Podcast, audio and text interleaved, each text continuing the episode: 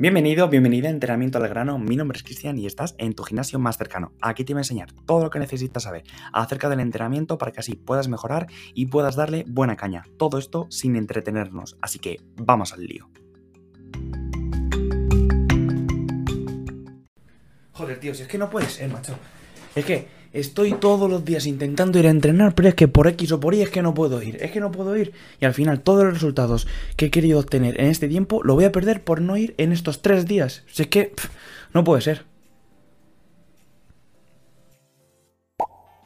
¿Te suena familiar esta situación? Bueno, es una de las cuantas que me he encontrado justo en los usuarios a los que yo entreno o a uno de los clientes no puedo ir a entrenar por X o por Y, voy a perder el resultado que he conseguido en tres días. Te voy a decir una cosa que a lo mejor no sabes. ¿Sabes que tú vas a perder fuerza o un poco de fuerza pasados 10 días, 10 días sin hacer ningún tipo de actividad física? Y vas a perder masa muscular a partir de las tres semanas. Tres semanas sin entrenar es cuando vas a perder masa muscular. Así que el hecho de que tú no vayas a entrenar un día, dos días, tres días, cuatro días, no pasa nada. No pasa absolutamente nada. ¿Por qué? Porque al final eso va a venir mucho mejor al cuerpo.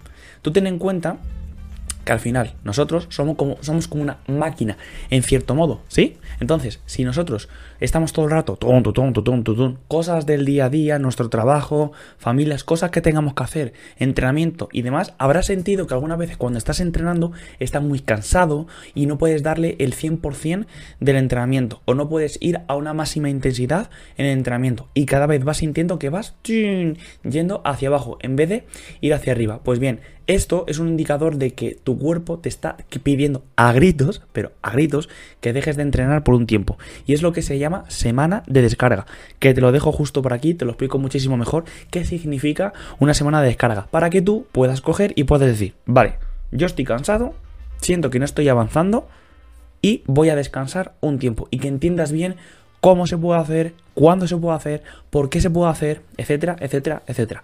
Así que ten en cuenta que el hecho de que tú no vayas a entrenar uno, dos, tres días, no pasa nada.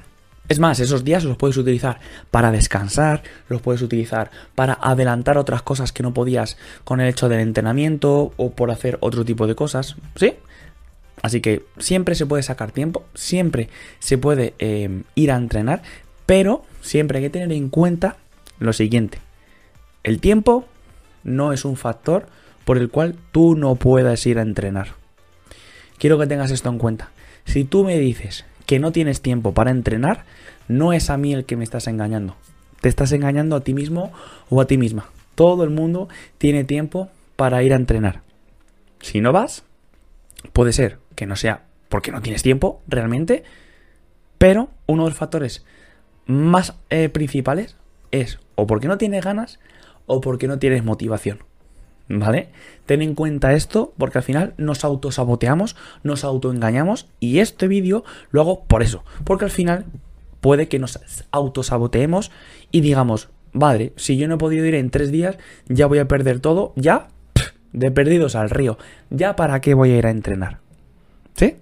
Así que ten en cuenta esto, estas son algunas cosas que digo a, a los usuarios, a los clientes, para que lo tengan en cuenta y que no se frustren.